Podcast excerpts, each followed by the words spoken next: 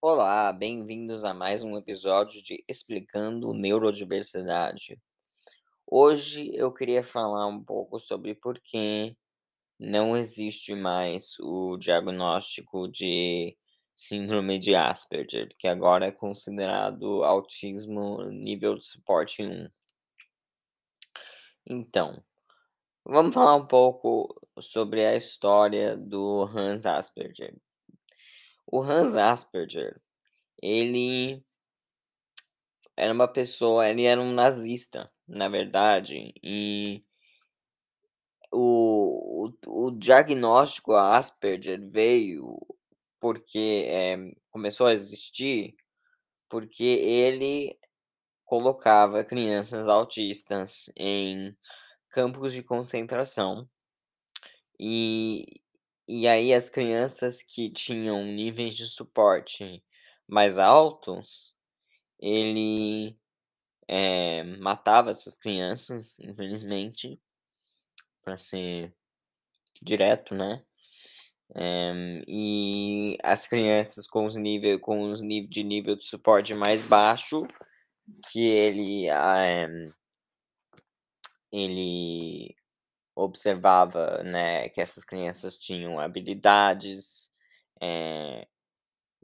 que que ajudavam ele, eh, tipo hiperfoco, essas coisas. Eh, ele colocava essas crianças para trabalhar nos campos de concentração, e isso não quer dizer que as crianças com mais com nível de suporte mais alto não poderiam ter, eh habilidades também, só que o problema é que as deficiências, a su eh que essas crianças tinham, que fazia com que elas, eh, tivessem mais necessidade de suporte, eh isso era mais, o Asper o Hans Asperger dava mais atenção a isso e ele, fazia essas deficiências como vilão, em vez de acomodar. E aí, então, essa é a triste realidade do a triste história, né, da realidade do Hans Asperger e como veio a ser o diagnóstico de Asperger, que eu acho, assim, chocante, né, que que assim, nossa, chocantemente esse diagnóstico continuou sendo usado até recentemente. Eu fui diagnosticado com síndrome de Asperger em 2010,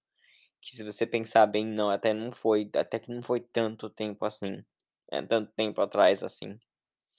Foi relativamente recentemente ainda também. E e assim, muitas pessoas ainda usam esse termo, até autistas que ainda não, eh, tiveram, eh que ainda não foram expostos a essas informações continuam usando esse termo, mas muitos neurotípicos também continuam usando esse termo. Eh né, eh então, assim, eu já parei de usar esse termo, eu já no eh, no meu trabalho de advocacia, eh, de ativismo e tudo, eu tento, eh comunicar sempre para as pessoas ao meu redor,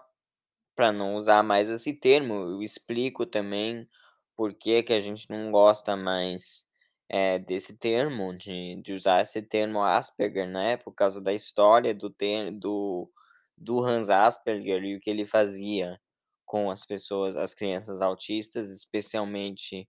os autistas de alto nível de suporte. Eh, e então é isso, por hoje, o episódio vai ficar mais curtinho, eh, só que espero que vocês tenham gostado, que